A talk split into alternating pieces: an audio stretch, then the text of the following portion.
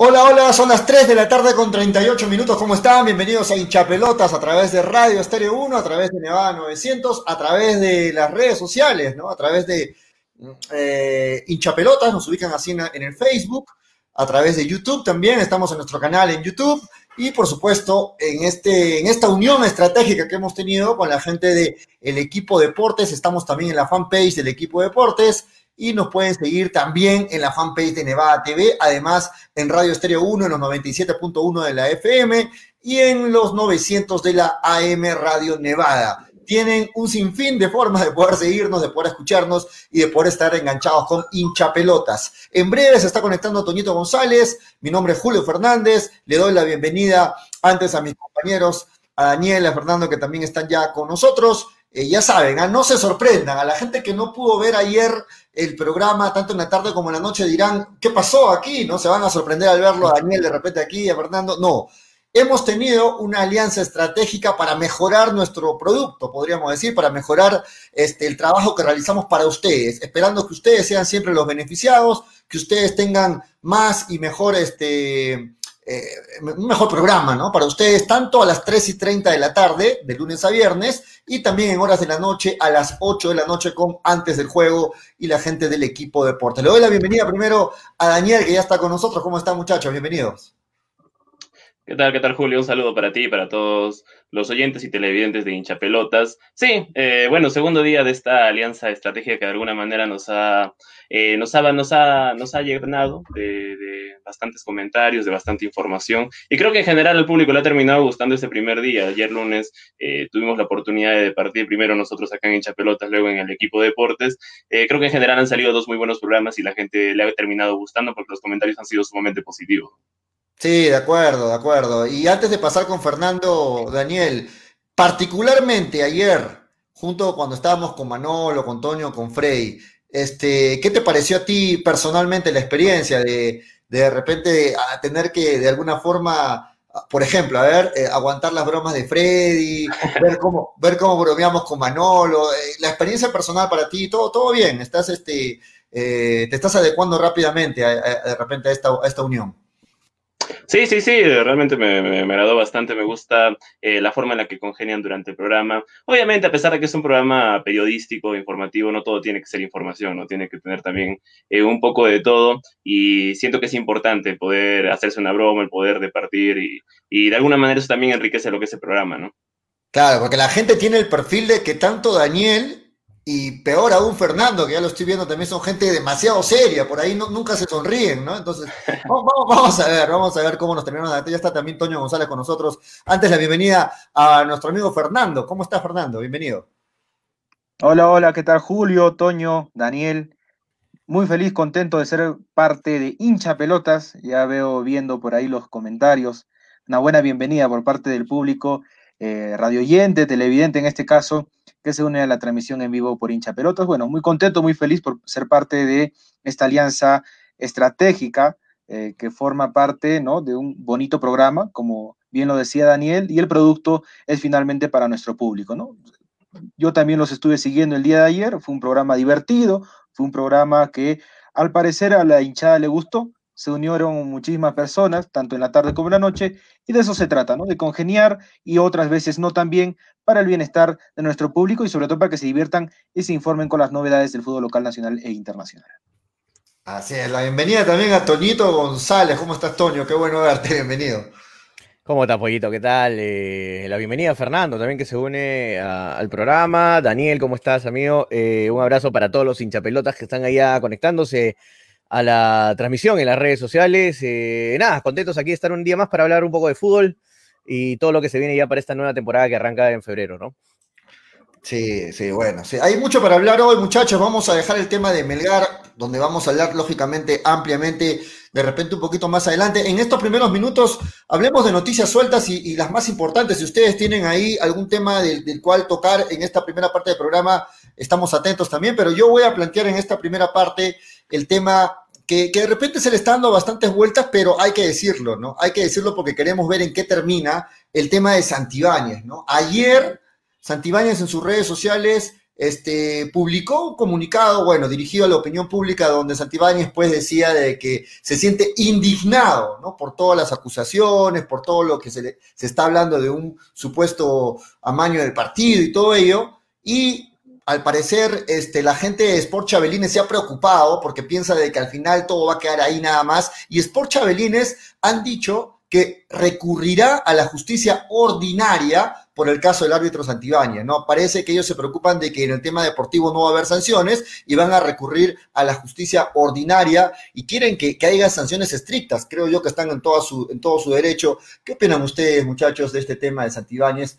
Este, que, al parecer eh, a mí me preocupa que quede ahí nada más, ¿no? Que quede un tema de, que sí, escándalo, pero por ahí sale otro escándalo mañana, pasó mañana y, nos olvidamos y todo quedó ahí. Y es preocupante porque si esto es verdad, si esto este, llega a más, pues se está definiendo un ascenso a una Liga 1 de esta forma y, y si es que no se hace nada, si es que no hay justicia de verdad, pues imagínense que nos puede parar un futuro, ¿no? Sí, Sí, sí, creo que el principal problema, y me parece que es justificado, la preocupación de Sport Chabelines, ¿no? Porque esto creo que ya termina de excediendo propiamente a la federación.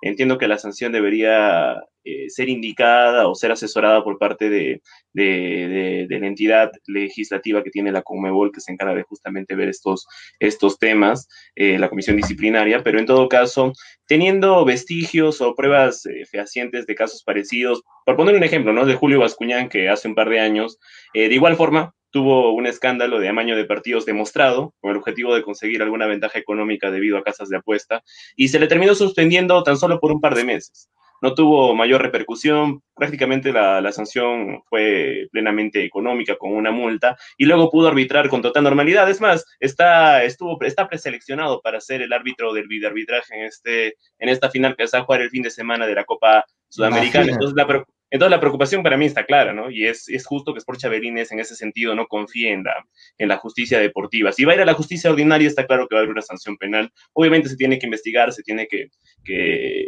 que dar a conocer. Entiendo que Miguel Santibáñez está en todo su derecho de expresar su opinión, de mostrar todas las pruebas que crea, lo puedan, lo puedan defender. Para mí me parece que el caso es poco, poco probable que pueda que pueda, que pueda, que pueda salir, salir librado. El tema es que si va a la justicia, si lo busca por, por la vía penal, claramente va a tener algún tipo de sanción que inclusive podría terminar en, en una en, en, cárcel, en estar inhabilitado de, de, su libertad, porque esto claramente es una forma de estafa, primero que nada es una forma de estafa, y, segundo está, está aprovechando de, de, de, su posición como árbitro para determinar resultados que claramente no le corresponden. ¿Qué opinan, Fernando, Toño? Sí, bueno, la indignación eh, que Sport Chaverines tiene es totalmente válida, ¿no? Un equipo que considera que se ha visto perjudicado por un arbitraje en donde a partir de un hecho ajeno al fútbol se descubren eh, por ahí un amaño, ¿no? De partidos eh, que involucran a este árbitro Santibáñez y que no es novedad en el fútbol peruano, ¿no? Aunque nosotros por ahí mantengamos la diplomacia, por ahí tratemos de mantener la cordura, inclusive con nuestras opiniones es un tema que es muy recurrente, ¿no? Eh, muy, muy a menudo en Copa Perú, que también se ha dado en segunda división y que también se ha dado en primera división, ¿no? Eh, lamentable eh, sería que, que, no se sancione, ¿no? Eso sería lo lamentable, porque las pruebas están, y las pruebas son muy claras a la hora de involucrar a un árbitro que estuvo en un duelo decisivo, que benefició y perjudicó claramente a dos equipos que se jugaban el todo por el todo en un partido definitorio, ¿no? Toda la, bueno, en, este caso, la mejor de la suerte es la justicia, que parece un cliché decirlo eh, en nuestro país, no solamente en el fútbol, y que se dé el debido proceso ¿no? para el árbitro Santibáñez y que en caso se considere eh, y se resulte culpable, que pague. Me resulta poco probable que suceda un cambio repentino en los resultados ya dados en Alianza Atlético Suyana y Sport Chaverines. Sin embargo, el árbitro no debería arbitrar más si se comprueba que ha estado involucrado en este tipo de actos que sin duda alguna perjudican al fútbol peruano. A mí lo que me llama la atención es que en este documento que ha preparado Santibáñez a la opinión pública, él se muestra indignado, ¿no? Él se muestra indignado y sobre todo dice que no salió antes por el tema que hay un reglamento en la CONAR que les prohíbe a los árbitros declarar este, a, la prensa y todo ello, pero eh, él dice que en vista de que todas las acusaciones, de todo lo que se habla, de todo lo que se dice, pues como que ya no aguantó más y tuvo que preparar este documento donde él se muestra totalmente indignado. Entonces yo digo, está siendo demasiado caradura el señor Santibáñez, piensa que todos, que todos, este, eh, no, no, nos tragamos, nos comemos ese documento y que simplemente es un malentendido y que las cosas deben quedar así nada más. ¿Ustedes qué piensan? ¿Hasta qué punto puede llegar el señor Santibáñez? ¿O de verdad piensan que hay una ligera posibilidad de que todo sea un malentendido, una acusación sin fundamentos? Eh, algo que, tengo que también mencionarlo es que en todas las pruebas que se han mostrado eh, no aparece la voz de Miguel Santibáñez, aparece en chats eh, y después las conversaciones propiamente de, de, la persona, de la persona involucrada, este ex dirigente de Juan Aurich, que por coincidencia, por coincidencia también se apellida Aurich. Em, después, en cuanto directamente al árbitro, no hay audios que, que, digamos, puedan ser comprobados en cuanto a su voz, ¿no? Directamente son conversaciones y mensajes tomadas, entiendo yo, de un, de un chat de WhatsApp. En ese sentido, creo que se tiene que investigar, se tiene que investigar. Ahora, eh, no, me parece poco, poco probable que, que, todas estas difusiones, todo esto haya salido a la luz en una intervención, porque esto se lleva a cabo durante una intervención. Entonces le decomisan el celular a la persona involucrada y ahí es cuando se termina filtrando toda la información dentro de ellas, estas conversaciones. Creo que es poco probable que haya sido eh, con la intención de que, de que se mostrara o desprestigiar directamente a Miguel Santibáñez, porque termina realizándose en un acto que nadie se espera, ¿no? Uno creo que más allá de, de que todo el mundo puede tener un error, creo que nadie termina termina esperando que un día al otro le terminen interviniendo cuando está en la calle, cuando está transitando eh, por la vía pública. Me parece que no es un acto casual. En ese sentido, me, lleva a pensar, a pensar que es muy probable que sea verdad, que es muy probable que sea verdad, pero dejo abierta la posibilidad de que Miguel Santibáñez, eh, en búsqueda de la justicia, pueda mostrar todas las pruebas que, que él considere sean, sean pertinentes para demostrar su inocencia. Todos son inocentes hasta que se demuestre lo contrario, dicen por ahí. que bueno, vamos, vamos a ver. Tenemos, antes de escucharle Fernando, también tenemos llamada telefónica a los teléfonos de la radio, 25 20 84, 25 11 84. Hola, buenas tardes, bienvenido hincha pelotas. Sí, muy buenas tardes, hincha pelotas. Hola Edwin, ¿cómo estás? Antes, antes de ir con, lo que quieres, Edwin, antes de ir con lo que quieres opinar, yo te pregunto, ¿cuál es tu opinión personal en cuanto al caso del que estamos hablando, lo de Miguel Santibáñez? Bueno, acuérdate, Julio, que yo vine eh, en la semana mismo que pasó este caso, este, yo nunca me dejo guiar en primer lugar por las noticias o por algún medio de comunicación cuando salta una, un acontecimiento de estos, ¿no? De, arbitrajes, etcétera, ¿no? Trato de comprobar con el partido mismo. El partido mismo no lo vi, pero he visto varios resúmenes para ver si esto es cierto. No sé si ustedes les pregunto a, uno de ustedes si vieron el partido completo, ¿no? Porque los dos penales que le cobraron a Chabelines, más bien yo vi todo lo contrario, ¿no? Que no fueron penales. Entonces yo digo, ¿cuál es el, el, el, el Ibáñez, el, el arbitraje este, totalmente parcializado a favor del Atlético de Suyana. Por eso me parece una contradicción esto. Con esto no quiero decir que no haya estas cosas en el arbitraje, ¿no? Porque yo soy uno de los más críticos de los arbitrajes desde hace varios años, ¿no? Este, de, de, esto de sobornos, coimas. Se dio también con Héctor Pacheco, acuérdate, en la Copa Perú hace, unos años atrás. Y luego se supo de Héctor Pacheco que era una banda criminal en el norte, ¿no? Es también lo de Alfredo González, ¿no? Vía Pepe Malti, Pedro Mesa, etcétera bueno, este, yo, estoy seguro que existe esta clase de arbitrajes, ¿no? Que por un dinero o por un hinchaje a cierto equipo favorecen a, tal determinado equipo, ¿no? Este, pero en este, en este caso precisamente no he visto, ¿no? En los resúmenes que un arbitraje totalmente parcializado Alianza Atlético de Zuliana. Nada más, buenas tardes. Ok, ok. Bueno, sí lo escuché antes eh, este comentario, muchachos. ¿ah? Yo la verdad, les soy sincero, no vi el partido completo. Pero escuché comentarios así como el Edwin, que dicen que, que no hubo cosas raras en el partido, que no hubieron cosas raras, que no hubo una inclinación notoria del árbitro y que por ahí sería un indicativo de que de repente solamente son rumores. ¿Ustedes qué opinan? ¿Pudieron ver el partido completo? ¿Vieron algo raro? Julio, más escándalo hubo en el Aurich Guaral, ¿no? Que, fue un partido en donde sí, sí hubo bastante polémica respecto al arbitraje.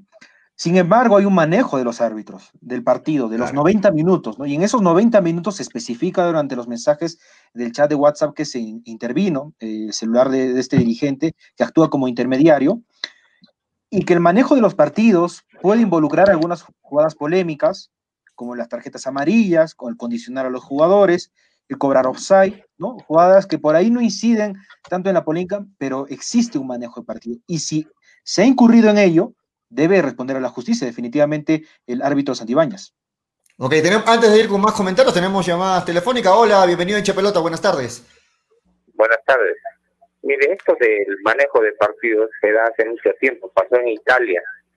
Ahora, si usted alguna vez ha ido a una casa de apuesta de fútbol, no solamente es quién gana, sino por cuántos goles gana, cómo tuvieron los goles, por penal o no penal. O sea, si tienes el árbitro que puede manejar el resultado a placer, eso pasa en el fútbol nacional. Si tú eres muy acucioso y miras cómo dirigen los partidos, te cobran las faltas intrascendentes, no una tarjeta amarilla, un foul, pero cuando ah. tiene que sancionarte un, este, una posición fuera de juego que va a determinar un gol, no te la cobran.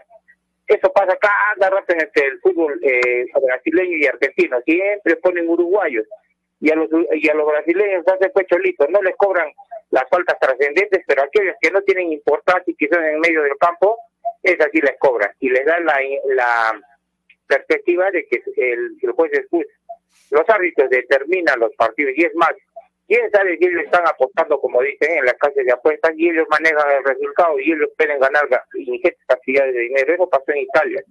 Que se replique en nuestro continente no lo creo difícil. Hasta luego, gracias. Muy bien, sí, de acuerdo, ¿no? De acuerdo. ¿Ibas a decir algo, Daniel? ¿Te corté? Sí, sí, sí. Eh, creo que el, el, tema acá es que de por sí Miguel Santibáñez es un árbitro terrible, ¿no? Es un árbitro muy malo. Eh, y eso ya excede el hecho de que puede haber estado arreglado o no el partido. En verdad es muy mal árbitro. Eh, y en general en nuestro fútbol el arbitraje es paupérrimo. También es cierto que no se les da facilidades a los árbitros, creo que también eso tiene que, tiene que entrar en la valoración porque muchos clubes no pagan el arbitraje, lo que, lo que están obligados a pagar, y, y tampoco la federación no, no, ha profesionalizado aún el tema arbitral. Los, los árbitros terminan haciéndolo casi casi como una cuestión de, afición, porque les gusta simplemente arbitrar. Eh, ahora, el tema, el tema que es más grave porque ya, ya, ya termina de, superar lo que es la incapacidad. Yo puedo entender la incapacidad de un árbitro, porque son malos los, el, arbitraje en nuestro país en general. La CONAR se administra muy mal, la federación eh, los tiene sumamente descuidados en general a todo el comité arbitral en nuestro país.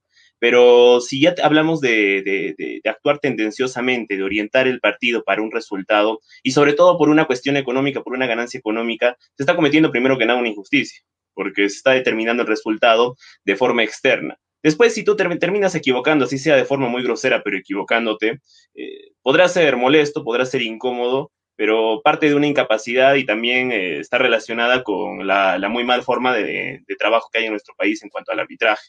Pero si estamos hablando de manejar un partido, de hacerlo de forma tendenciosa y terminarlo amañando para conseguir algún tipo de beneficio económico, está claro que eso tiene, tiene que tener una reprimenda no solamente deportiva, sino social. Y entiendo que desde lo social eh, tiene que caer la prisión preventiva, la prisión, perdón, la privación de la libertad eh, en un en un, en un, lugar carcelario, porque es lo que corresponde en cuanto a, en general, la legislación en nuestro país, porque ya estamos hablando de un tema totalmente distinto. Después la incapacidad creo que lo pueden suspender un árbitro porque es algo estrictamente deportivo. No, Se equivoca de forma esto ya no es un tema deportivo, ¿no? Esto claramente es un tema legal.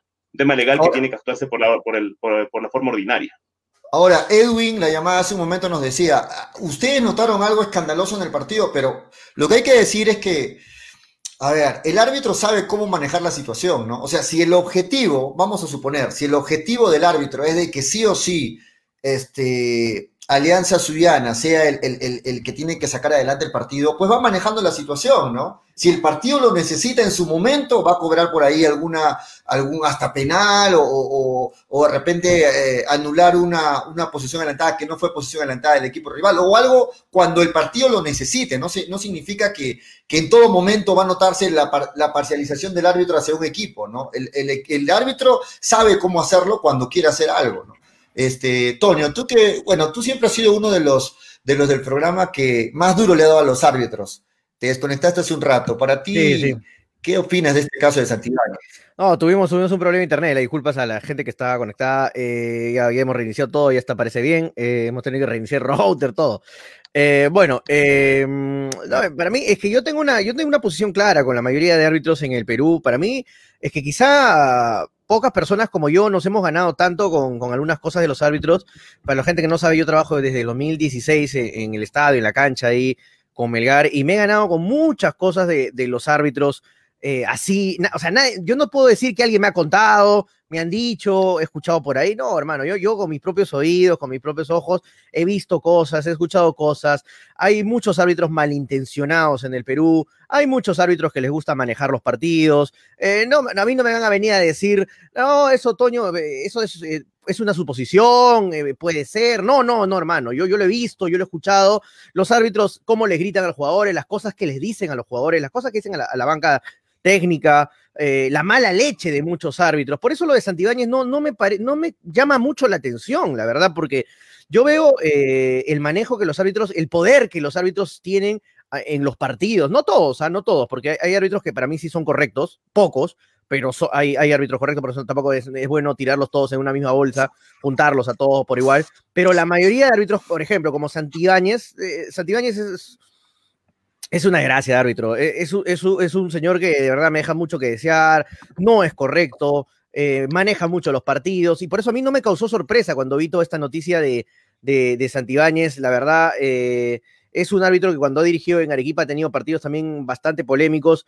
Eh, es un árbitro que le gusta manejar los partidos. Acá los árbitros peruanos, ¿cómo les encanta manejar los partidos? Como ellos tienen la autoridad, no le puedes decir nada, no le puedes re replicar nada, se te sacan una amarilla, te callan, te dicen, me sigues hablando, te saco una roja y te voto el partido.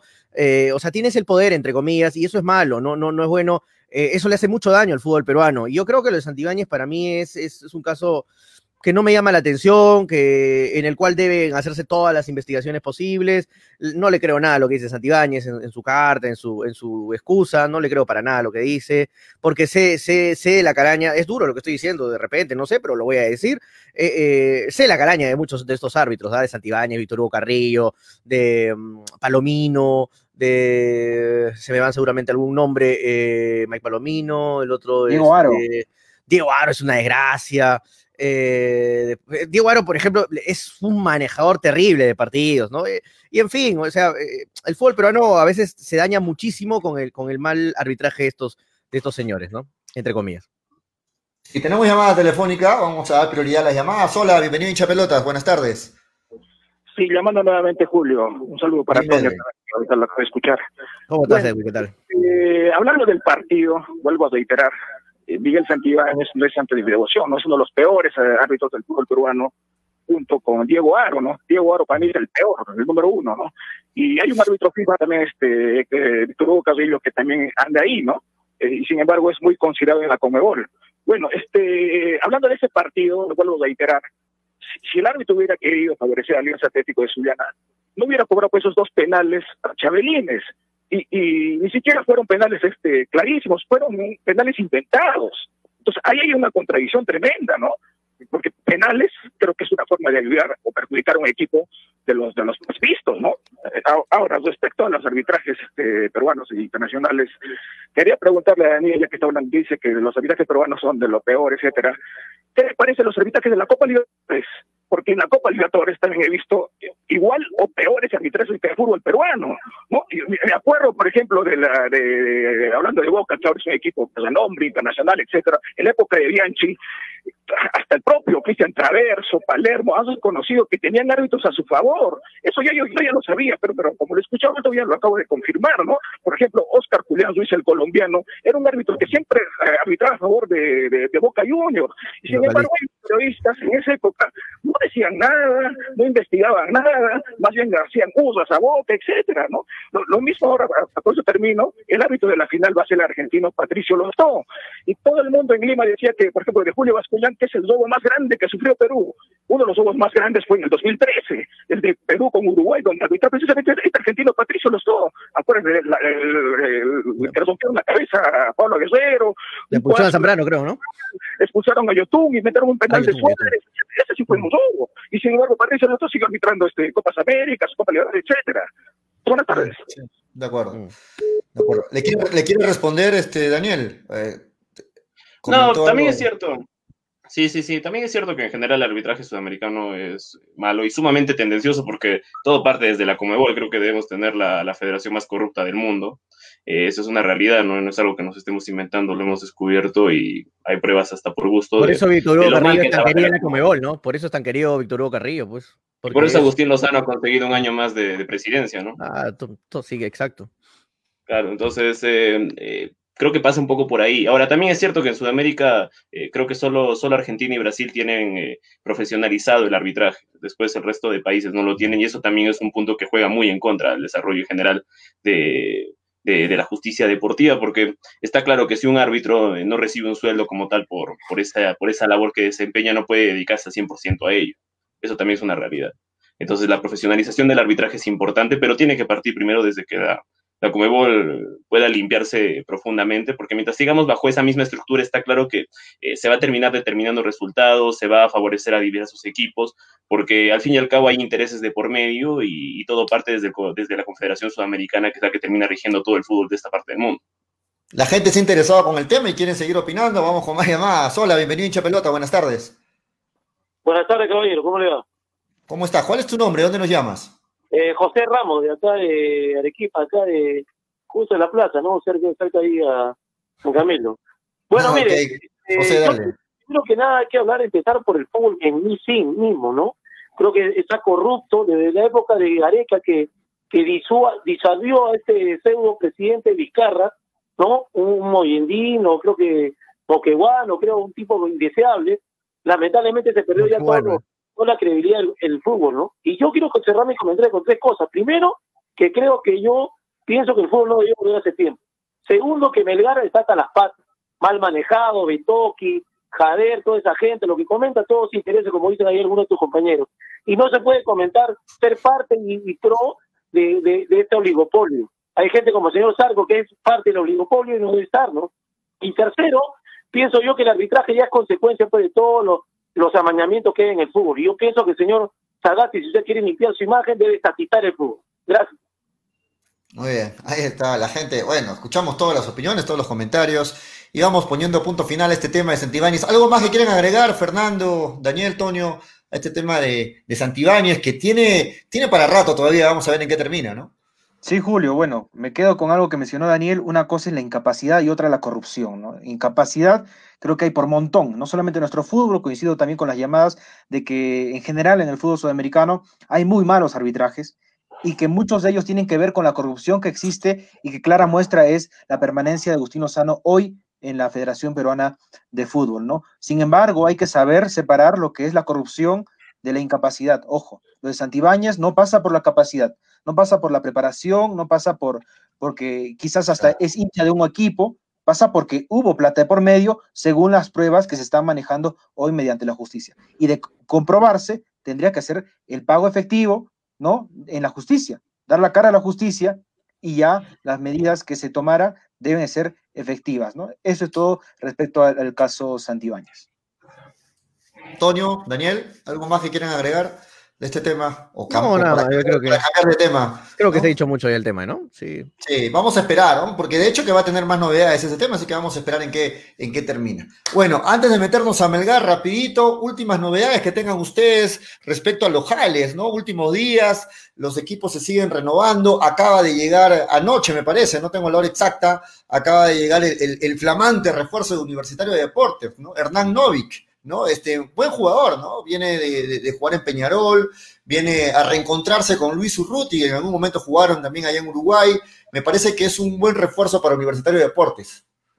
¿Qué opinan ustedes?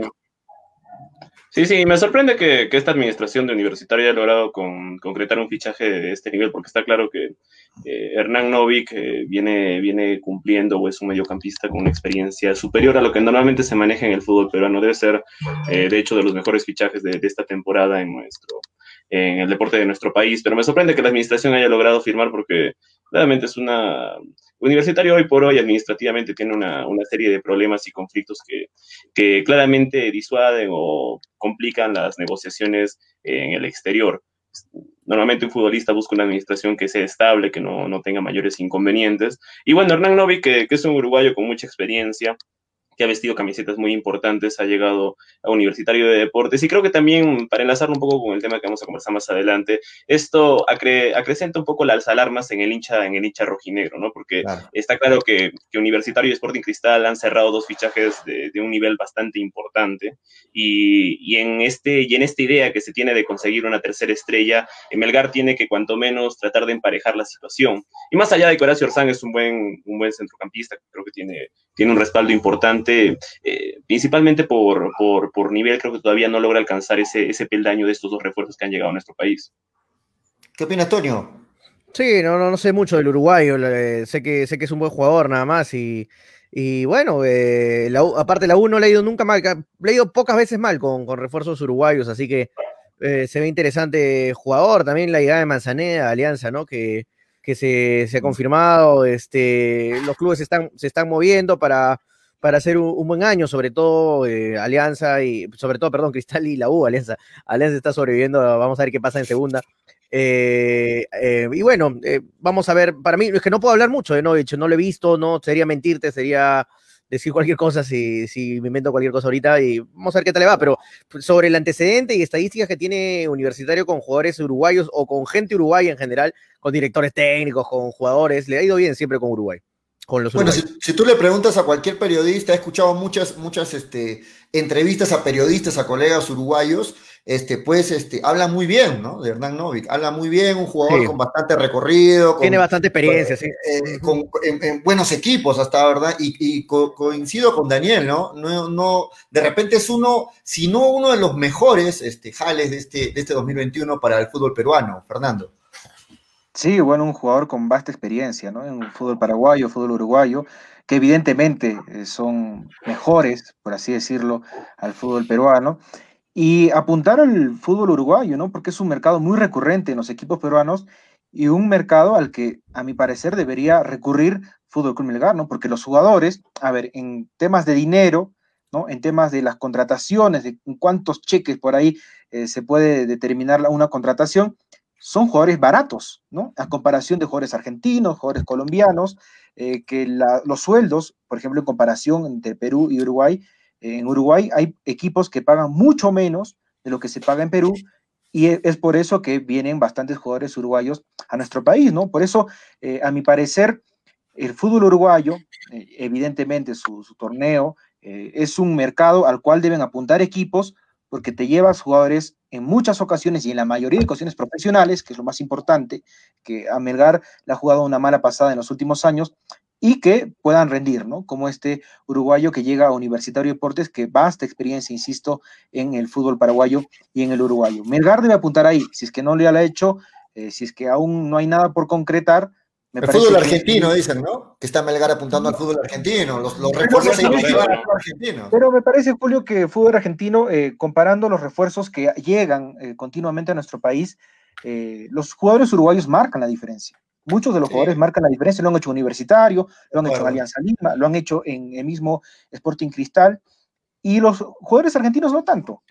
La gran mayoría de veces pasan desapercibidos, se van inclusive sin marcar goles, y que es un mercado que eh, continúa siendo recurrente para los equipos peruanos, pero que se debería apuntar, a mi parecer, en mayor medida al fútbol uruguayo también por temas de sueldos, ¿no? Que inclusive es un beneficio llegar al Perú para los jugadores uruguayos. No hay uruguayo malo, aparte. coincido, coincido. Además, el temperamento de los uruguayos, pues, este, sirve de mucho en el fútbol peruano, ¿no? Un defensa uruguayo es garantía solamente por ser de Uruguay, ¿no? Un defensa uruguayo, un defensa paraguayo, este, son jugadores aguerridos, son jugadores que de mucho temperamento, mucho corazón.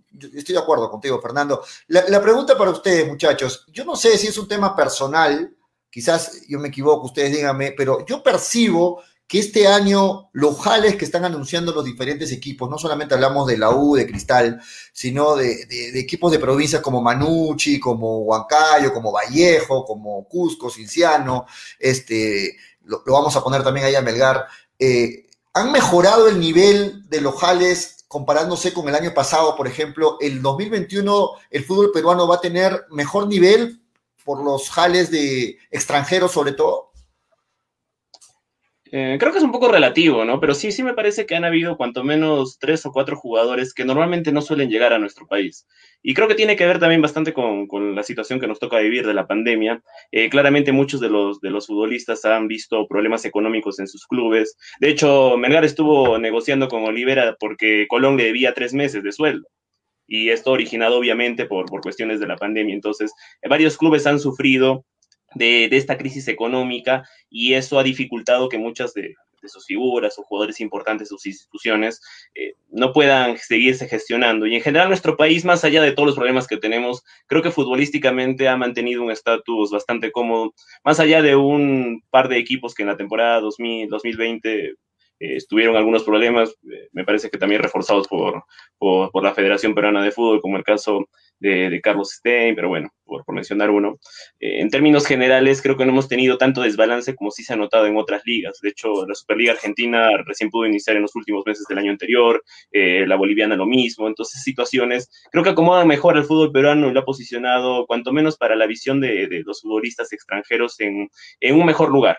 Y eso también es importante. Y eso también o sea, para, ti sí mejoró entonces este año, Daniel, para ti. Creo que por algunos casos, sí, creo que tampoco no es propiamente todos, ¿no? Pero sí creo que hay cuatro o cinco, cinco jugadores que normalmente no vendrían a nuestro, a nuestro país o en otra temporada no hubieran llegado.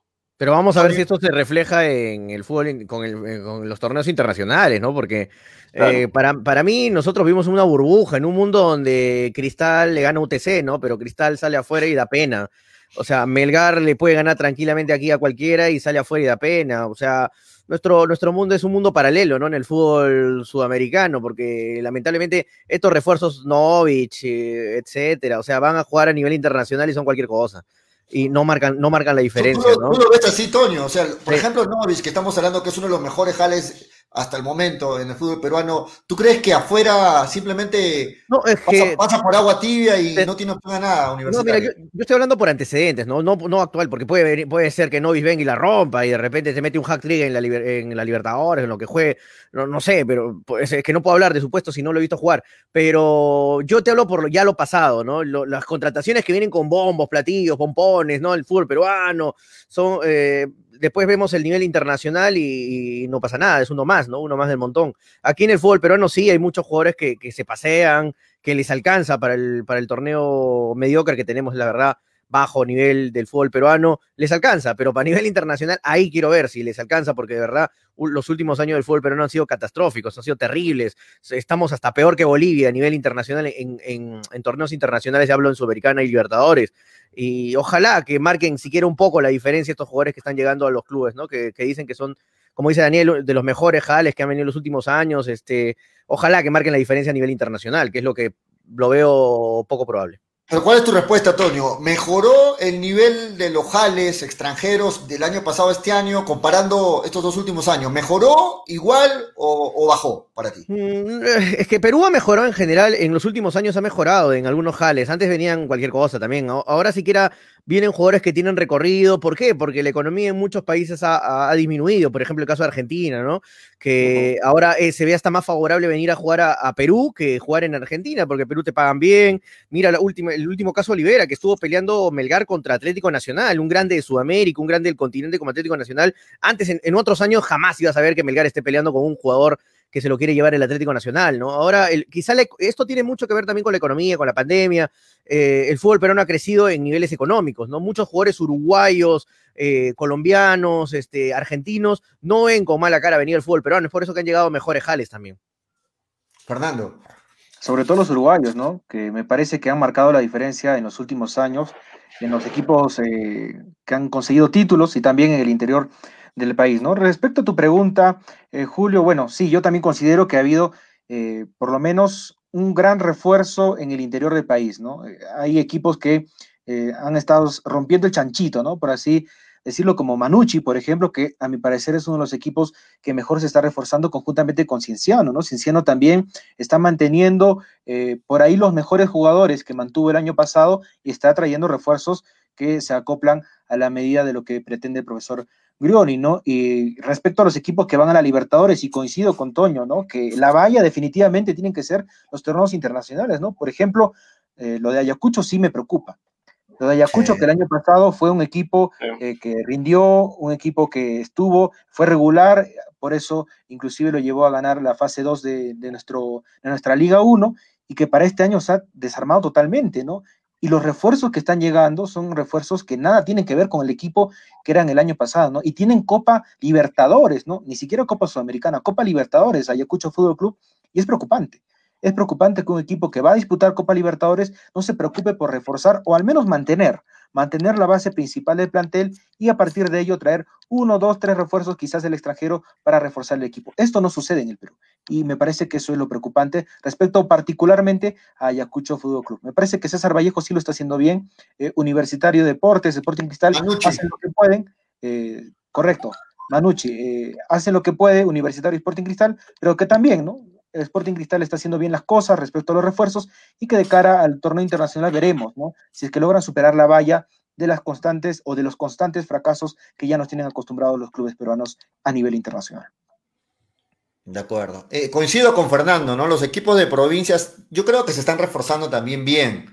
Ahora, esperemos meter en, en, ese, en ese círculo también a Melgar, ¿no? Vamos a esperar el nivel de las contrataciones de los tres extranjeros que faltan y del que todo hincha melgariano está ilusionado y sobre todo esperanzado de que estos tres este, jales que van a llegar para Melgar pues sean los salvadores, ¿no? Los salvadores de, de Melgar para este 2021. Se espera mucho de estos, de estos extranjeros que entiendo eh, ya nos vamos a meter en breve a hablar de Melgar, entiendo, están llegando esta semana, o mejor dicho, los están anunciando esta semana, creo yo, es una semana decisiva para Melgar, no creo que dejen pasar mucho más tiempo.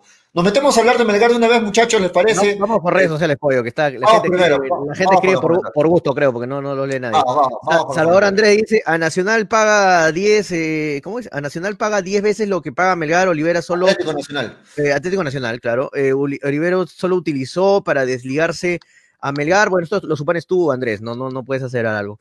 Juan Carlos dice, los otros equipos están con reciclados, Melgar hace una apuesta por la juventud con buenos jales extranjeros. Marco Escobar dice, Cabrera se fue a Vallejo o sigue en Melgar, hasta el momento sigue en Melgar, ¿no? Eh, Alejandro Daniel Paredes dice, Cinciano, Manucci, Huancayo, Nacional Vallejo, Garcilaso de los provincianos están mejor armados que Melgar. Eh, Kevin Everado dice, saludos desde Guatemala, un abrazo hasta Guatemala, Kevin. Alexander Machacatito dice, hablen de Belgar, de Arequipa, si no vayas a Lima a hablar de los equipos que son, eh, que son Perú, Estresa, dice Alexander, ok. Eh, Marcelo Escobedo dice, Herrera tampoco rindió fuera, caso similar a Cuesta, de acuerdo, Marco. Eh, Salvador Andrés dice, Novich lo hace comer pasto a Cuesta, que está fuera, bueno, ok, ok. Alejandro, lo que tú digas, Andrés. Alejandro Daniel Paredes dice, los limeños dan más pena, Toño, no metan a los provincianos que al menos tratan de hacer algo mejor. Bueno, se refiere a las últimas campañas que lo que ha hecho Huancayo, por ejemplo, ¿no? Eh, que ha dejado, siquiera avanzó algunas, fases, pero igual, o sea, eh, en sí el fútbol pero no en general a nivel internacional. No porque yo sea de Melgar, voy a decir, no, Melgar es el mejor a nivel internacional, los demás no. O sea, quedó bien con todo, ¿no? Chauminismo del, del barato, ¿no? De quedar bien con Melgar y porque nuestro público es de Melgar y hablar mal de los equipos de Lima porque voy a quedar bien a todo el mundo. No, en general todos los equipos peruanos dan pena a nivel internacional. Luis Ángel Valdivia Valencia dice, ¿qué fue Daniel? ¿Ahora está acá o es invitado? Lo miraba en la noche nomás. No, eh, Daniel, si te refieres a Daniel, el que está acá a mi lado, Daniel ahora es parte del programa, va a estar aquí en Hinchapelotas, al igual que nosotros allá en Antes del Juego, en el equipo de deportes con José Luis Arco. Es una alianza entre programas para los que recién se conectan que estamos haciendo. Eh, pregunta Melgar, David Equipa, sí, vamos a hablar de Melgar justo ahorita. Alejandro Daniel Paredes dice, vienen uruguayos, sí, pero no de los buenos. De acuerdo, Alejandro. Eh, Claudia Gutiérrez dice, ¿saben a qué equipo se fue Míguez? Pregunta eh, Claudia Gutiérrez. Dicen eh, que lo pidió Bustos para Alianza Lima, dicen por ahí algunos comentarios, ¿no? Sí, sí. Él mismo se ofreció también, creo, ¿no? Alianza en, un, en una publicación en las redes sociales. Dio a entender que le gustaría jugar en, Alianza, ¿no, Daniel? Lo cierto es que está sin equipo, ¿no? Mm. Sí, está sin equipo, pero en una entrevista comentó sobre el hecho y dijo que sí había habido un acercamiento. Ahora dependerá de su decisión, ¿no? Creo que eh, Pablo Míguez todavía podría jugar en primera división, me parece que sería una, una decisión un poco arriesgada para su carrera en general, pero termina siendo al fin y al cabo de él, ¿no? Míguez, hay que decir, de lo mejorcito que tuvo Melgar en el pésimo año 2020 que tuvo Melgar, para mí Míguez, se lavó la cara en, esta última. De lo más regulares. Sí, de los más regulares. Freddy Tejada dice: Daniel, eh, Daniel Cuesta y Orsangui entrenaron hoy con el equipo. Ah, está preguntando: ¿Cuesta y Orsangui entrenaron hoy con el equipo? Te está preguntando Daniel si sabes Freddy Tejada. Sí, tengo entendido que en el turno de la tarde ya iban a hacer primeros movimientos, eh, porque la, a pesar de que tenían el permiso por parte del Ministerio de Salud, la del acta de la federación llegó recién hoy en la mañana, con lo cual el primer turno no pudieron hacerlo, el segundo turno que empezaba, podía haber empezado a las 3 de la tarde, eh, recién se iban a unir tanto Bernardo Cuesta como Horacio Orzán, obviamente haciendo trabajo diferenciado porque todavía no han, agarrado concretamente el ritmo que el resto de, futbolistas, pero sí ya con, con el técnico Néstor Lorenzo. Por acá una pregunta nos hace, eh, bueno, nos dice, ¿no? ¿no? es una pregunta, dice Antonio Bustamante Márquez, Robos Santibáñez con Melgar ha sido un 99% ladrón y un 1% justo. los que vamos al estadio sabemos y recordamos cómo nos han afectado sus arbitrajes. Sí, es que tiene razón Anthony, los que vamos al estadio nos ganamos con toda la mala leche los árbitros. Los que ven por televisión dicen, ah, Melgar siempre se hace la víctima, les gusta estar llorando con los árbitros. Sí, manito, estás sentado en tu casa comiendo, tomando tu leche, viendo por televisión, vas a pensar que los de Melgar lloramos por los árbitros, pero si estarías en la cancha, en el estadio, en la tribuna y verías cómo nos roban a veces los árbitros, igual, estarías de igual de, de cólera como, como yo o, reventando y quejándote como yo. Y lo entiende, Anthony, totalmente de acuerdo con tu comentario. J. Lisbon nos dice, Ortega puteándolos de Huancayo cuando descendió Alianza, Diego Aro, Coti, Carrera, Bocio, Bocio, Bocio, es una desgracia. Es lo peor que puede tener en los líneas en los líneas este, el fútbol peruano. Es un, es un total descarado. Es descarado porque es hasta conchudo, se ríe. Cuando tú le gritas algo, es, se, ríe sarcásticamente, te contesta. Es malcriado. Es, es, un malcriado, exactamente, es la palabra. Johnny Bocio, que cómo no lo horcó más fuerte Navarro, ¿no? Esa vez Franco Navarro, cómo no lo horcó más fuerte. Franco Navarro es un total descarado. Eh, bueno, ahí está J. Libono. Deberían llevárselos el COVID. Dice, bueno, tampoco le vamos a desear la muerte a nadie, J. Libono. el Bravo Peña dice que los castiguen a todos esos corruptos mafiosos y árbitros que ya tienen antecedentes. Dice, Claudio Gutiérrez, esos árbitros que arreglan partidos deberían de votarlos y a la cárcel como cualquier delincuente, dice Claudio Gutiérrez. Un abrazo, Claudia. Te cuento, Claudia, que eres una seguidora del equipo Deportes cuando hacíamos programa con Manolo, con, con José Luis Arco hace unos años. Eh, Claudia, te cuento que se ha unido, ¿ah? he vuelto con José Luis, hemos vuelto con Manolo a hacer una alianza con Hinchapelotas antes del juego, así que espero verte por aquí, Claudia Gutiérrez, que es una seguidora de años de, de los programas. Víctor Javier dice Santibáñez, ladrón. Eh, saludos, deberían de castigarlos para que sea un ejemplo para todos los otros árbitros. Eh, hablen de Melgar, ¿cuándo llegarían los tres refuerzos que faltan? Dice J. Libono, y creo que con ese comentario, Pollo, nos metemos ya con Melgar. Sí, antes de meternos a hablar de Melgar, quiero agradecer a nuestro auspiciador, a Clínica Vital Rejuvenecer. Muchachos, si es que están estresados, si es que están por ahí recuperándose de alguna lesión, quieren tener este, buenos masajes terapéuticos. ¿Cuándo le van a este caminar por la espalda, pollo, a Freddy? sí, Todos los días que por la espalda. Está pendiente, está pendiente. si es que quieren, foto, este, la foto del banner, ¿ah? si no, no. Ella misma los espera. Si es que quieren este, tener buenos masajes terapéuticos con manos profesionales, los esperamos en Avenida La Salle 101, esquina de la, Salle, esquina de la Salle con Goyoneche, ¿no? Ahí no está el paradero. Segundo piso, oficina 203, teléfono 949 48 56 72, Clínica Vital Rejuvenecer, recomendadísimo. Vayan de parte de hinchapelotas y tienen un 20% de descuento. Así es que los esperamos y vamos a regalar, vamos a regalar este, algunos vales de descuento, vales eh, del 50% de descuento para que puedan ir a hacerse unos buenos masajes. Creo que me apunto una. Creo que me apunto. No, Daniel, eh, Daniel está con cara estresado, así que tienes que ir a Clínica Vital. la situación de Miguel Santibáñez creo que a todos nos ha estresado. A, a todos nos ha estresado. Muy bien, muchachos, nos metemos a hablar de Melgar y yo quiero iniciar este bloque preguntando a, quien tenga la respuesta, puede, puede iniciar, ¿qué, ¿en qué ven cómo va el tema de Cabrera en FBC Melgar? ¿Cabrera va a continuar en Melgar? ¿Ya está totalmente confirmado de que ya no va a formar parte de FBC Melgar? ¿Qué información tienen, muchachos? Sí, conversé con Fabricio justo hoy en la mañana y me comentó que estaba eh, alistándose para hacer el primer turno del entrenamiento, eh, él se queda. La intención de él es quedarse. Después, si es que la, administración decide prestarlo, ya es una decisión propiamente del club, no, no del jugador. Normalmente cuando hay este tema de préstamos, bueno, eh, suele ser una decisión unidireccional, ¿no? Normalmente la institución es la que, la, que, la, que, la que se encarga de gestionar el préstamo, la sesión, cómo se va a realizar y normalmente al jugador le terminan avisando ya, ya sobre el final con todo prácticamente gestionado. Eso suele suceder. A pesar de que había una intención de la administración por prestarlo, la última palabra entiendo la tiene Néstor Lorenzo, y por eso lo terminó, lo terminó incluyendo en esta lista de, de, de, concentrados porque a pesar de, que en un primer inicio no eh, había bastantes dudas por parte del comando técnico, con el pasar de los entrenamientos eh, le han terminado llenando los ojos y por eso ha aparecido una lista de concentrados. Pero igual, el 30 de, enero, entiendo que el técnico va, a presentar una lista de los jugadores con los que desea contar.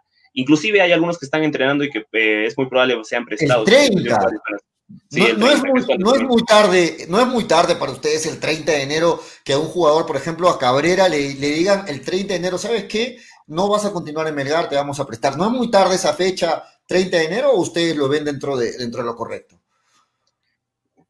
Creo que como el, campeonato inicia el mes de febrero, me parece que todavía es una, fecha aceptable. Eh, claro, como, como, se ha retrasado el campeonato, ya 30 de enero todavía es una fecha razonable, todavía porque se ha retrasado el campeonato. En otras situaciones, en otros años sería tardísimo, ¿no? Pero, pero sí, como lo que dice Daniel, o sea, yo creo que, yo creo que Daniel se va de, eh, perdón, este Cabrera se va a quedar en Melgar, es lo que, lo que yo pienso. Él quiere quedarse. Toño, tenemos llamada, tenemos llamada, a ver, si la, a ver si la recibes. Eh, hola amigo, ¿cómo estás? Bienvenido a Hincha Pelotas, ¿cuál es tu nombre? Muchas gracias, mi nombre es Daniel. ¿Cómo estás, Daniel? ¿Qué nos esperamos de que Santibáñez lo han cogido en falta? Amigos, eso es una realidad. El fútbol, la dirigencia, la política y felizmente el periodismo a uno, porque ustedes son una muestra de que puede haber un despertar. Ustedes son jóvenes, son limpios, son transparentes. La pregunta es, ¿persistirán en ese estado tan idóneo propio de la juventud? Amigos, en 1967, cuando nuestro representativo rojinegro que incursionaba en la Copa Nacional, ¿qué cosa fue lo primero que hizo la directiva? La directiva de Equipeña. Apañaló a dos árbitros que venían de Lima a radicar acá. Y movía pues la gente, porque iban 10.000 personas al estadio a ver a su representativo, que por primera vez había entrado gracias a una copa que la inventó un periodista del diario La Prensa. Entonces, les ponían mujeres, hotel, trago. ¿Qué más quería por Melgar? Amigos, ¿no se acuerdan la historia del famoso árbitro de Lima radicado en el equipo Tres Patines, famoso? Amigos, ¿qué nos sorprende que la dirigencia departamental esté comprometida? Lamentablemente ha fallecido ese protagonista, el señor Mesías, dueño del White Star, el que daba los votos para que cualquier eh, persona manejara el fútbol nacional y que actualmente Lozano, anteriormente fue Burga, dirigentes cuestionados, gente que ha hecho, ha hecho maravillas delictivas con la vista y paciencia de todos los líderes eh, nacionales. Entonces, amigos, ¿qué se puede esperar de esta situación? Felizmente Dios es grande y ha mandado pues la pandemia. Ha mandado la pandemia para que se arregle todo y vuelva a arreglarse de nuevo. En 1964, ¿qué cosa ocurrió? Gracias a un maligno arbitraje, murieron como más de 300 personas en el Estadio Nacional. Entonces, ¿qué decimos? ¿Hasta cuándo? ¿Hasta cuándo no inventan un, sistema así como el BAR, el VAR, pero para que juzguen a los árbitros en pleno partido? Y si no, ¿sabe por qué no lo hacen? Porque si esa, ese tribunal que, se, que estaría ahí fiscalizando al árbitro para evitar que haga sus mañas, inmediatamente si es que no está de acuerdo con la realidad, los espectadores toman la justicia por sus manos. O sea, estamos volviendo a la época de las cavernas. ¿Y todo por qué? Por el hambre de la plata, el vil dinero. Y ahora maestro. ha aumentado más con la cuestión de la aparición de las famosas apuestas. O sea que han prostituido el, el arte del fútbol. Amigos, ¿qué, ¿qué ejemplo le damos a la juventud? La juventud por eso no le interesa ni practicar el fútbol en la noche, en, la, en el rincón de, del barrio, porque no hay sitio donde hacerlo, prefieren meterse a su PlayStation a jugar fútbol por línea. Amigos, y vamos a lo principal. Ustedes deben hacerlo, buscar lo principal. Muy bien, muchas gracias. Ahí está. La, gente se quedó, alguna, algunos se quedaron enganchados con el tema de Santibáñez, pero hay que decirlo, ya estamos en el bloque de Melgar, estamos hablando de Cabrera. Y, bueno, Daniel lo decía, lo, escuchamos también a Fernando. igual, muchas eh, gracias al oyente que gente mayor sigue el programa, de verdad. es, bonito, es bonito que gente tan mayor, con más experiencia que nosotros, que ha vivido cosas, mira, del 64, eso se refiere a un arbitraje en el 64 que fue terrible, que fue una desgracia y que causó muertes de la hinchada, fue una, se armó una trifulca, e, esas cosas que de verdad de nuestra generación de repente no sabe, no, no, no ha vivido esas cosas, y es bueno también tener gente de experiencia acotando ese, tipo de, ¿no? de recuerdos. Sí, atención, tenemos otra llamada. Ojo, estamos en el bloque de Melgar. Vamos a hablar de Melgar. Hola, bienvenido, hincha pelotas. ¿Aló? Hola, buenas tardes. Buenas tardes. Un favorcito. Quisiera saber qué jugadores extranjeros va a tener Melgar este año. Y ojalá que no cometan Eso queremos saber todos. Yo también pregunté. Para Melgar no sea. Pero solamente quería saber qué jugadores extranjeros va a tener Melgar. Este Por dos. Muy bien, muchas gracias. Gracias por la llamada. Eh, justamente, la gente está esperando, ¿no? La gente quiere saber cuáles son los tres refuerzos extranjeros. Por ahí se dice de que serían argentinos. ¿Ustedes qué información tienen? Lo, que está trascendiendo, y bueno, viendo la nacionalidad también del técnico y todo ello, dicen que los, perdón, los refuerzos serían de nacionalidad argentina. Yo creo, y, y coincido con Fernando, que hace buen rato lo dijo, que Melgar también debería apuntar a otros mercados, ¿no? Tipo uruguayo, tipo paraguayo incluso, colombiano el mercado africano debería también tocar, como San Martín, ¿no? Que traía jugadores africanos que, a veces nosotros siempre vemos el mercado argentino, argentino, uruguayo, colombiano. Brasil argentino, Brasil argentino. ¿por, qué no, Ya brasileños tiempo que no vienen ¿ah? a, Perú. Pero eh, los africanos, que, ¿qué jugador ¿cuántos jugadores nigerianos, ganeses, senegaleses les gustaría venir al fútbol peruano donde se paga bien? Porque allá también el fútbol en África no se paga tan bien, ¿ah? Se paga sueldos que son hasta menores que el fútbol peruano.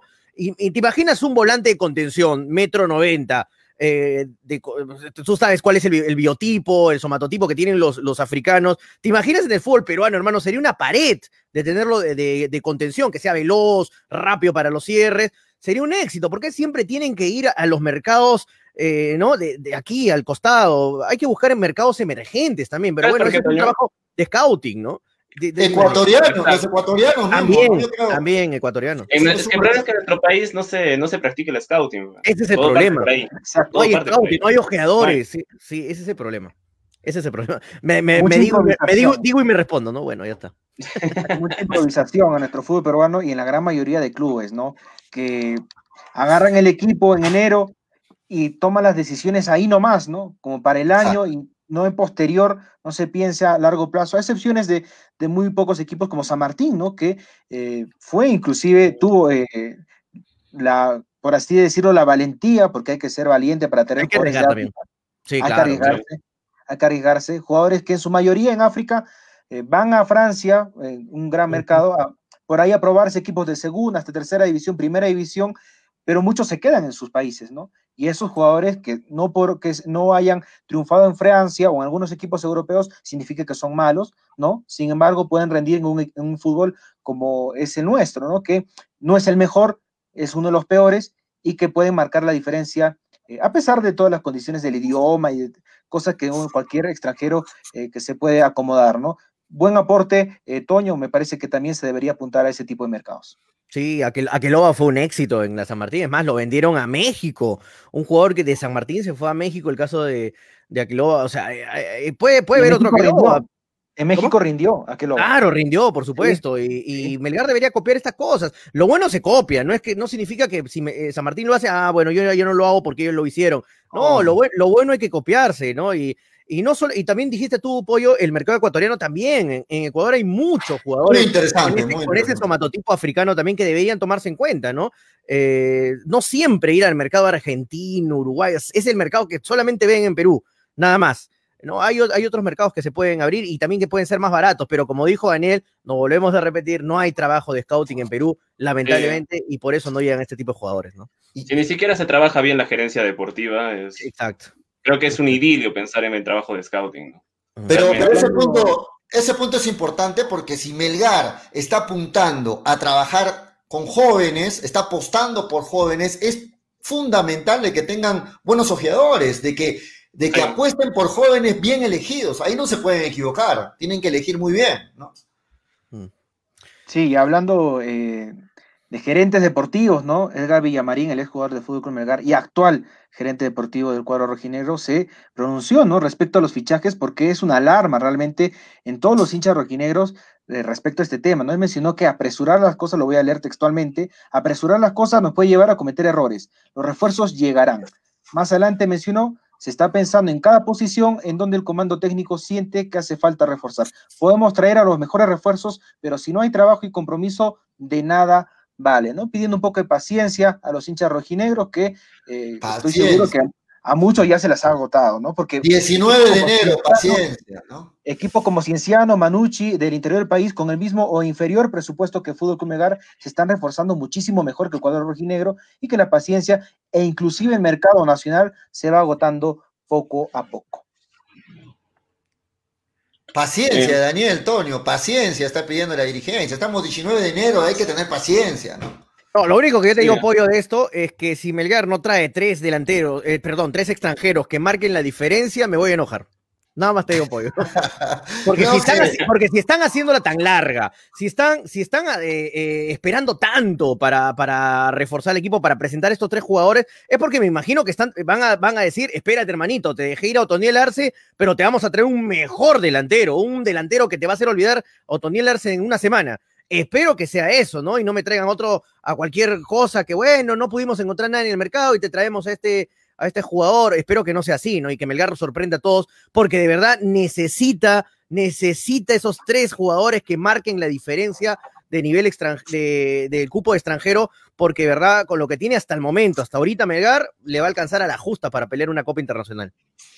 Sí, la pregunta es si es que necesita otro centrodelantero, ¿no? Porque entiendo que se han dejado ir a Otoniel Arce y puedes tener a los cinco, a los cinco extranjeros en campo para esta temporada. Eh, no sé si necesita reforzar algunas otras líneas. Me parece que la línea defensiva necesita una cuota de experiencia que no se va, no se va a terminar subsanando solamente trayendo un central. Creo que traer un central es un aporte, pero siento que necesita, se necesita eh, una, una opción más. O sea, tú traerías dos, dos centrales y... Pero eso hablamos, Toño, en un, programa, en un, programa, anterior. En un programa anterior hablamos de eso. Sí. Un central eh, lateral. Muchachos, acuérdense que la mejor campaña de Melgar fue con Pautazo y fue justamente con dos centrales sí, con dos extranjeros. Narváez y Villalba, ¿no? Eh, ahora, ahora recuerden de que, a ver, Melgar tiene tres posiciones de extranjeros para, para reforzarse, tres extranjeros para reforzarse. Particularmente yo creo que deberían ser en la línea defensiva, no sé si centrales o un central y un lateral, dos extranjeros, un extranjero de punta, que le hace mucha falta, y el suplente de Bernie debería ser otro jale nacional, para mí. Ahora, opciones ya son muy pocas, lógicamente, porque la reacción de Melgar es tarde, pero creo que así debió prevenirse las cosas si se pensaba este, la salida de Otoniel, ¿no? ¿Qué opinan ustedes? Sí, sí, incluso la administración ha dicho que los refuerzos locales están cerrados, ¿no? Entiendo yo que con los tres, las tres llegadas de, estos jugadores extranjeros se, culmina todo el plantel. Eh, y sí siento que le falta reforzar, por ejemplo, ese, ese punto que mandaba, eh, marcabas Pollo, eh, la variante de Bernardo Cuesta, hoy por hoy entiendo que forzándolo un poco debe ser Luis Iberico. Sin ser concretamente un centro delantero, ¿no? Me parece que es más un, un segundo punto. Emilio Saba, que recién está iniciando su carrera deportiva, me parece que sería, sería muy arriesgado ponerlo o lanzarlo directamente a, a, disputar partidos a nivel profesional. Eh, y más aún disputando dos, dos, torneos internacionales, está claro que Bernardo, más allá de que, de que es un buen jugador, eh, puede recibir cartulinas rojas, de hecho lo le ha pasado, puede acumular amarillas, puede inclusive lesionarse, y se necesita alguien que pueda cubrir ese puesto y estar cerca del nivel que te puede aportar Bernardo Cuesta, sobre todo de, sobre todo de cara al gol. Sobre todo de cara al gol porque siento que si has dejado ir un, un, jugador que te ha aportado 14 goles en una temporada, tienes que traer a alguien que cuanto menos te asegure 15. Tienes que que te asegure 15. Yo creo que Luis Iberico no está en capacidad de asegurarte 15 goles. Sí, una tarea muy difícil para, para Luis Iberico ser el suplente inmediato de, de Verne, ¿no?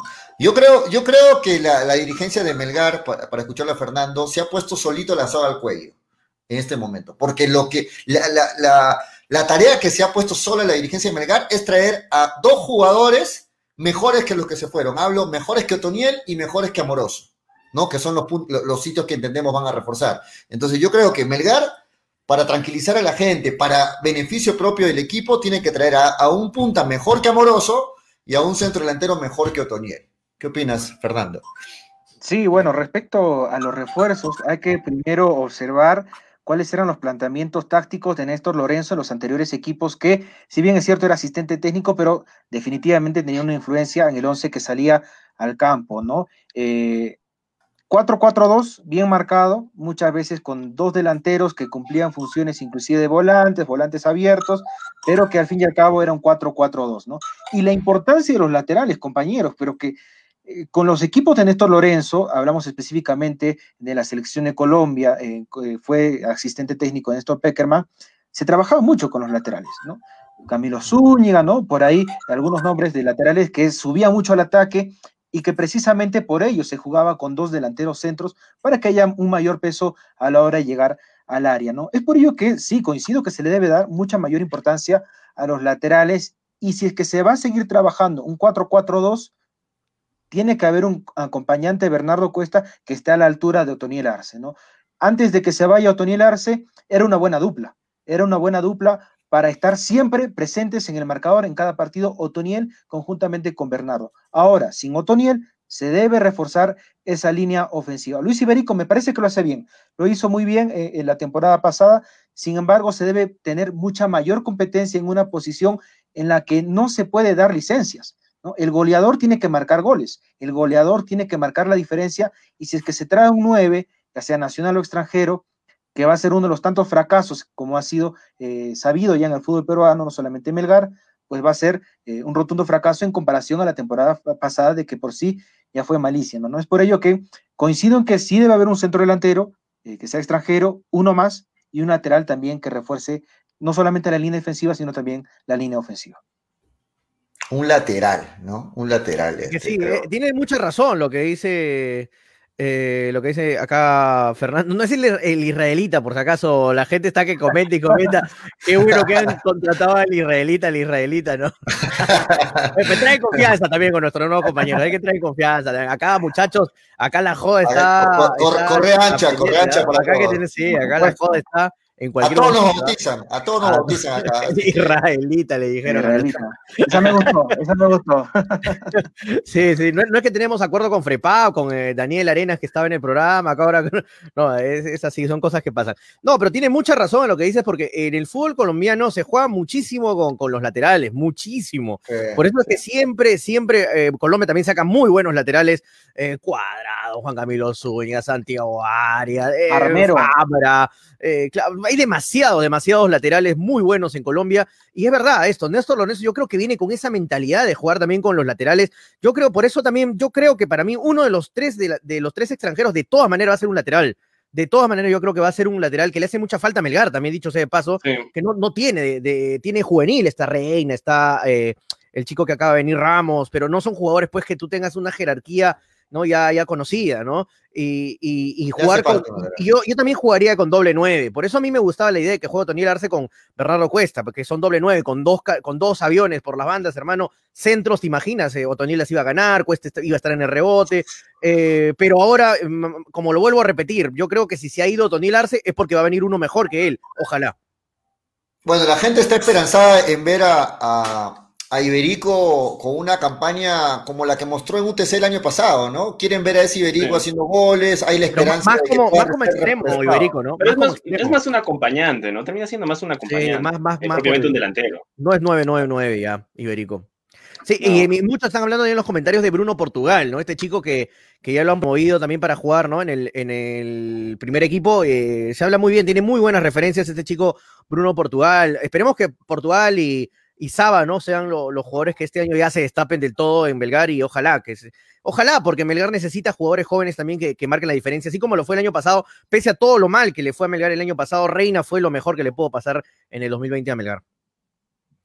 Sí, tengo entendido que han solicitado el préstamo de Bruno Portugal a algunos clubes y por ahí iría un poco de la decisión de ascenderlo, porque es el único que se ha ascendido de la, del grupo de reserva. Creo que está por ahí un poco el tema. Hay varios clubes que han solicitado su préstamo y la administración necesita tenerlo como futbolista profesional para justamente poder gestionar esa sesión. Creo que por ahí va un poco, un poco el tema, pero es un futbolista, lo he podido ver, tiene características muy interesantes, tiene características muy, muy interesantes, pero todavía es bastante joven, así que hay que, hay que darle espacio para que pueda desarrollarse y proyectarse. Entonces estamos todos de acuerdo de que los tres refuerzos extranjeros serían dos para la línea defensiva y uno, arriba, y uno arriba que sería para la, un extremo, ¿no? Un punto. Extremo o de repente un delantero, ¿no? Traen de repente otro nueve. Pero si traen otro nueve, ¿quién, jugaría de, extremo, Tonio? O sea, e, e, ese es el problema, ¿no? Vidales está ahí. Y, está Vidales. Solo está Vidales, ¿no? Sí, que, que depende mucho del esquema táctico, ¿no? También. que se va a mantener el 4-4-2, me parece que mm. tener otro delantero 9 y que también se puede acomodar por la banda, ¿no? Un caso claro, por ejemplo, es el de Luis Muriel, ¿no? Que lo tenía eh, mm. José Peckerman, ¿no? En compañía del asistente técnico y todo el comando técnico, que hacía funciones tanto delantero centro y que también se recorría a la mm. banda, ¿no? Otro ejemplo también es Edison Cavani, ¿no? Alejados ya de Colombia, un jugador que cuando juega con Luis Suárez se acomoda también a la banda y que hace el esfuerzo. Se puede acomodar, se puede acomodar a mi parecer, eh, no es necesariamente un 9 específicamente, sino también un jugador que se pueda desplegar en otras posiciones de la cancha. Claro, pueden traer un 9 que también pueda jugar como volante, como, como extremo, no, solamente un 9, 9, 9, 9 de área, ¿no? Porque hay 9, como dice, eh, eh, hay 9 que se mueven por todos lados, como, como Cavani, claro, como Muriel, que son jugadores que también te pueden jugar por banda. Se me fue el nombre de otro colombiano que juega en la selección, que también juega, eh, era del, se fue al Porto, creo que está en el Porto ahorita, que también jugaba de extremo, volante, así como Joel Sánchez, de, como... Luis Díaz, no me equivoco. ¿Cómo? Díaz, Díaz, claro. Él, él, él, y también ha jugado como delantero, también ha jugado como media punta, también ha jugado como segundo delantero. O sea, yo creo que los colombianos, en este caso, no, no digo que sea, o sea, no colombianos el, director técnico, sino que tanto tiempo trabajar en, en, Colombia, yo creo que te lleva a ver este tipo de cosas. Por eso es muy probable que ese 9 que venga sea también polifuncional, ¿no? Ojalá, ojalá que sea así. Sería muy útil para Melgar, Daniel. Y por eso deben estar demorando tanto también, Pollo. ¿no? no creo que demoren tanto por. No, Toño, Toño, es de los que creen netamente en el trabajo de este dirigente. Lo va a justificar siempre, ¿no? Lo va a entender siempre, Toño. Toño, va a encontrar siempre un motivo para decir. No, no pero es que yo, yo tengo buena voluntad, o sea, buena fe. Eh, imagino que están demorando. eso es lo malo, tener muy buena fe a veces. Están demorando porque traerán algo muy bueno. Ojalá, es lo que pienso, ojalá es lo que deseo, ¿no? Pero de ahí ahora me traen cualquier cosa. No sé, ojalá, ojalá que sea un buen jale para. Bueno, tres buenos jales para Melero que los necesita urgente, ¿eh? Urgente. El israelita sí que sabe. Vamos con los comentarios, Antonio. Vamos con los comentarios, Antonio, a ver qué dicen los comentarios. Vamos con los comentarios. ya te quedaste con israelita. ni te afeites, hermano. ¿eh? Kevin Mendizábal dice, Toño, entonces que traigan un 9 que juegue también como defensa de arquero. No, pues Kevin, no, tampoco se, la gente se va de acá al extremo, al otro lado, ¿no? Beto da pues. Silva, Beto da Silva llega a No, no, no, no, no, que, venga al año, tres partidos al año. Iván Uturbe no va que venga Marquito Gustavo. Beto, no. Eh, Flavio Guillermo. Ahí así. Flavio Guillermo dice, Flavio Guillermo Mesa dice, yo creo que en los extranjeros va a ser buenos jales, ojalá Flavio. Juan Guillén dice, ojalá que no demoren tanto en traer extranjeros que ahorita Sagasti cierra las fronteras. sí, ¿no? ¿Qué sería? Kevin Mendizábal dice, Toño, entonces que traigan uno, ahí te lo leí. Eh, Marco Gustavo dice, si, viene, ah, ya lo leyó Pollo de Beto da Silva. Eh, ¿Cómo está? Ah, y también Equipa dice, Iberico podría jugar en la posición de Vidales. Sí, también, claro, había jugado en UTC esta última temporada. Eh, Sí, eh, Sebastián de la Peña dice, en lugar de Otoniel, ojalá llegue un delantero que juegue de extremo también, claro, es lo que, es lo que estamos diciendo, un delantero que, se, que pueda retrasarse también, no de defensa, pero hermano, no vayas al otro extremo. Alexander Valdivia dice, el israelita sí que sabe, eh, Juan Carlos dice, Josmar Murillo es mejor aún y solo tiene 16 años, es delantero centro, ajá, pero 16 años todavía está, todavía está para quemar etapas, ¿no? Luis Ángel Valdivia dice, Iberico no tiene ni cinco goles el año pasado, a eso no podemos llamarlo goleador que ha estado jugando más de enganche, más de extremo, más de volante. Eh, Coyoxa Albert dice Vidales es medio tiempo, dice Albert. Claudia Gutiérrez dice, ojalá sea mejor quedarse, la espera, desespera. Alexandra Valdivia dice, viendo tu once falta lateral derecho. Bueno, eso se ha traído a Ramos, ¿no? Hasta el momento, pero creo que es el único. Eh, bueno, con Ibáñez, ¿no? Que está el juvenil. Grover Ceballos dice, en este momento por el tipo de cambio hace que puedan comprar tres jugadores de nivel. Si no lo hacen será por incapacidad. Juan Carlos dice, de Nemostier, Rey y Ibáñez fueron las revelaciones del año pasado, de acuerdo, Juan Carlos. Eh, Juan Guillén dice, no. Eh, Juan Monzón dice, es cierto que van a traer a Collazos a Melgar. A Collazos, mira. J. Lisbono dice, esto es lo que se, lo que tiene Melgar. Juzguen ustedes a ver si nos alcanza. Casea, Luján, de Nemostier, Ramos, Reina, Arias, Orsán, Sánchez, Iberico, Vidales, Cuesta, suplentes Farro, Luján, Mifflin, Ibáñez, Labrín, Oncoy y Cabrera. ¿Quién has puesto de centrales? Luján. Ah, lo has puesto dos veces a Luján, ¿ah? eh, J. bueno, solamente, solamente Luján. Luján y Dinemostier, los centrales. ¿no? Sí, y ha puesto en, los suplentes Luján de nuevo. Es que no hay defensas en, no hay defensas en Melgar. Eh, Cristian García. ¿Cómo? Falta Mifflin ahí. Ah, no, sí está Mifflin. Sí está, Mifflin en los suplentes, lo ha puesto. Eh, Cristian, pero es muy corto el equipo, ¿eh? por lo que estamos leyendo ahí es muy corto. Cristian García dice, delantero Bruno Portugal. Eh, sí, sí, es lo que estamos hablando. Cristian García dice, entonces el delantero juvenil Bruno Portugal es bueno tipo Iberico o tipo Noroña es Portugal, dice Juan Carlos, los, los, los tres extranjeros serán dos delanteros y un central, ya lo dijo Betochi. Ajá. Eh, no, no, creo, no, Ahí sería. ¿Dónde, habló Betochi que dijo eso? No sé, Juan Carlos de repente conversa con Betochi. Ah, ahí sería un extremo y un delantero, ¿no? Ahí sería un extremo y un delantero si fuera así. Eh, Brad Harold Barriento dice: ¿cuándo, ¿cuándo es la tarde rojinera? Pregunta para Toño. Pregunta para Toño. Bueno, si, si, siguen contando con mi servicio como los últimos cuatro años en la tarde rojinera, yo te voy a avisar eh, acá en el programa Brad Harold. Atento, yo voy a enterarme.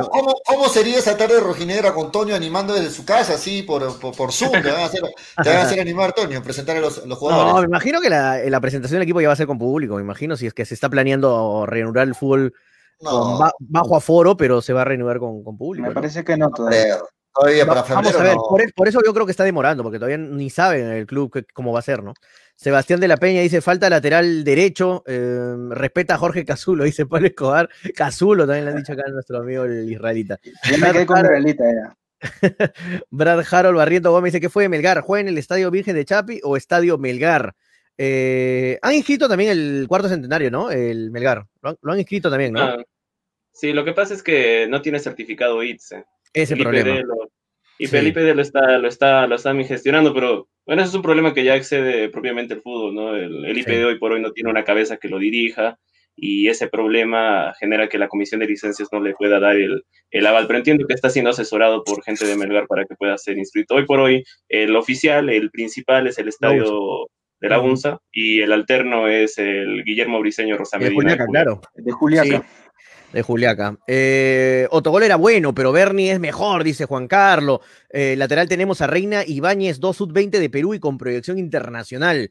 Eh, lateral y extremo, buen análisis potenciar a uno de reserva como delantero, dice Alexander Valdivia. El DT debe conocer el mercado colombiano, dice Raúl San, por supuesto. Tantos años trabajando allá, de, hecho lo conoce. Eh, el mercado ecuatoriano y el colombiano es necesario, dice Raúl Sam. si Amoroso tuviera gol, estaría en Europa. De acuerdo contigo, Pablo Escobar le falta bola Amoroso. Pero Toño sigue con que le falta gol. Yo quiero que traigan un delantero, pues. yo quiero que traigan un delantero, o perdón, un extremo con la velocidad de Amoroso y con gol. Ahorita, ahorita lo llamo a Daniel Arena para que te siga diciendo que. Ah, lo, mismo lo mismo es siempre. Estamos, estamos, pidiendo y pidiendo y pidiendo, y a la hora de la hora vamos a extrañar a Amoroso. Vamos a ver. Ojalá que no, ojalá que no. Eh, Marcos Codó dice: Bulos se para lesionando, igual que Silva. estaban pidiendo a Bulos que venga eh, no, pero sí, tiene mucho problema también de, lesiones. Un saludo para el israelita que cante el corderito, dice Marco Gustavo, por favor. Más seriedad. Marco Gustavo, por favor. bueno, gracias a la gente que está comentando ahí en las redes sociales. Me, me, me, manda un mensaje, este, Toño. Y, gracias, eh, y gracias, Pollo, a las más de 100 personas en Facebook, ¿ah? Que están conectadas. Muchas gracias. 157 en total, juntando todas mm. las 157. Este, me manda un mensaje de Carlos Pollo Gordo en interno. Dice, y se lo, hablemos de la U, que hablemos de la U.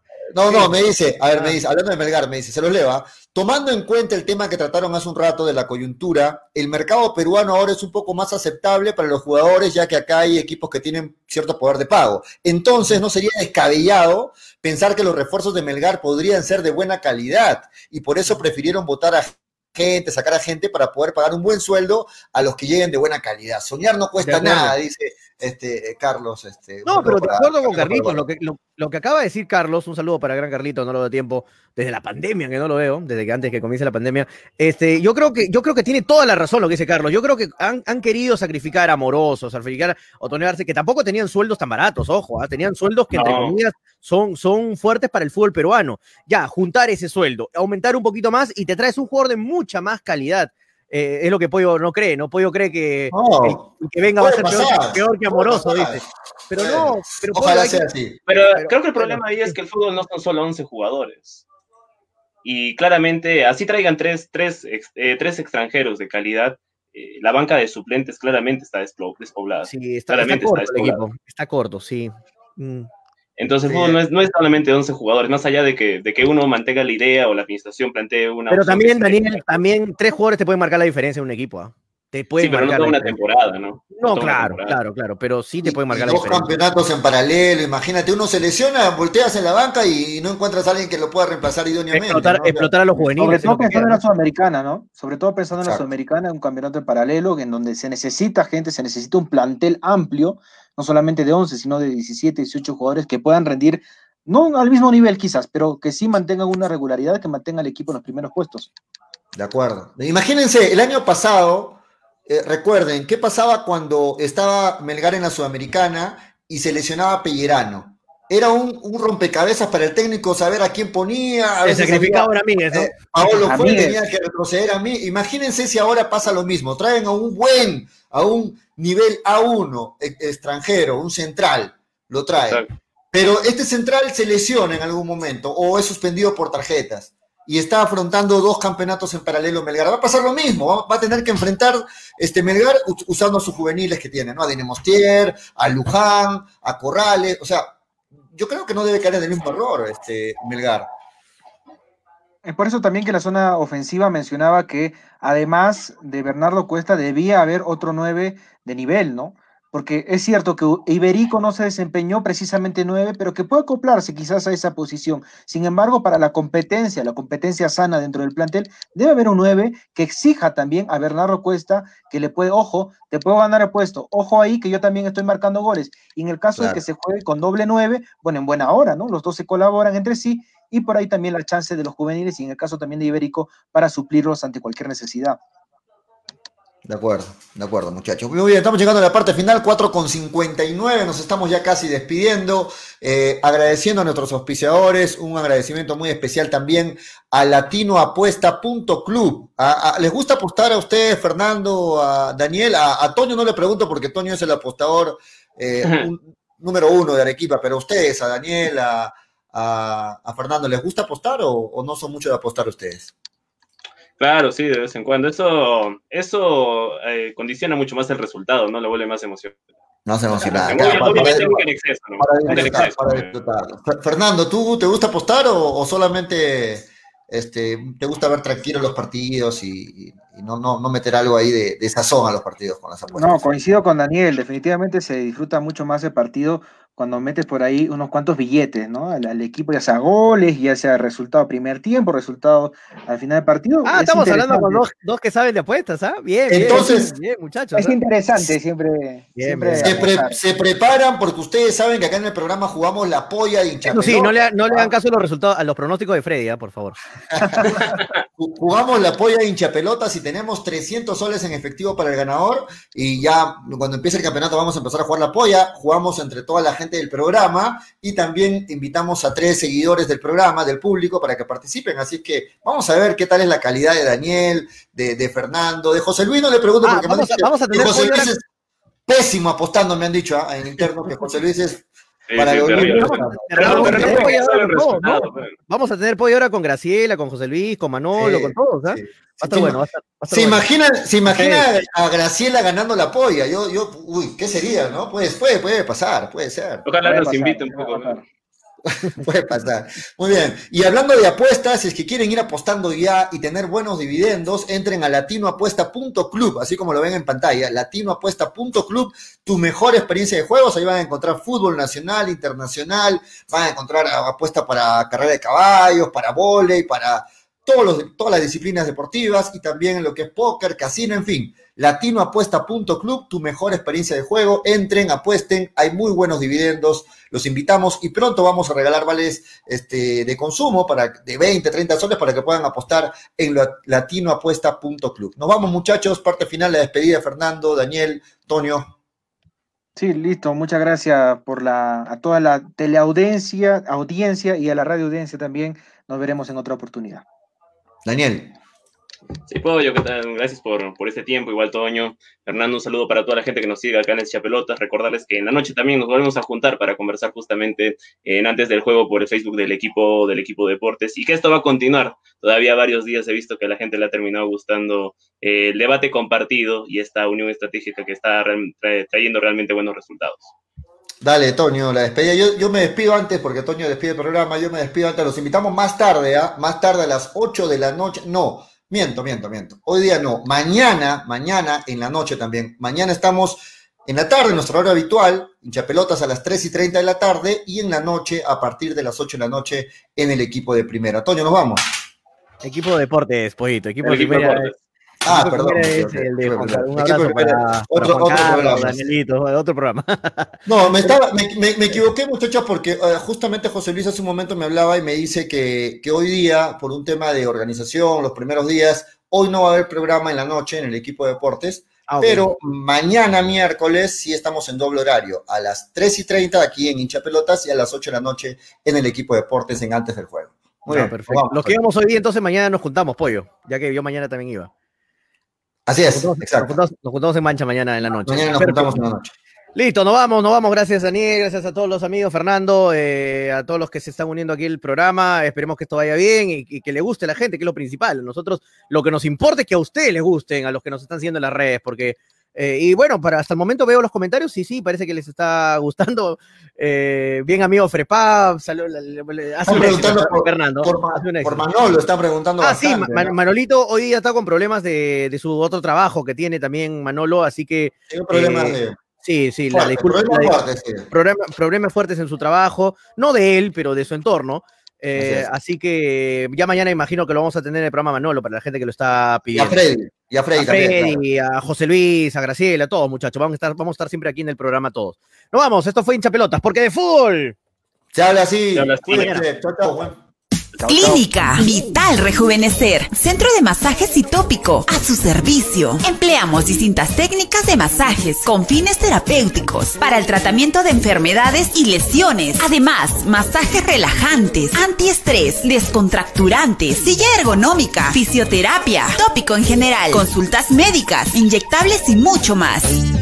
Atención en nuestro cómodo local y a domicilio. Clínica Vital Rejuvenecer los espera en Avenida La Salle 101, oficina 203, Cercado Arequipa. Informes y reservas al 984 92 82 51 o al 949 48 56 72. Nuestra atención marca la diferencia. Encuéntranos también en Facebook como Clínica Vital Rejuvenecer.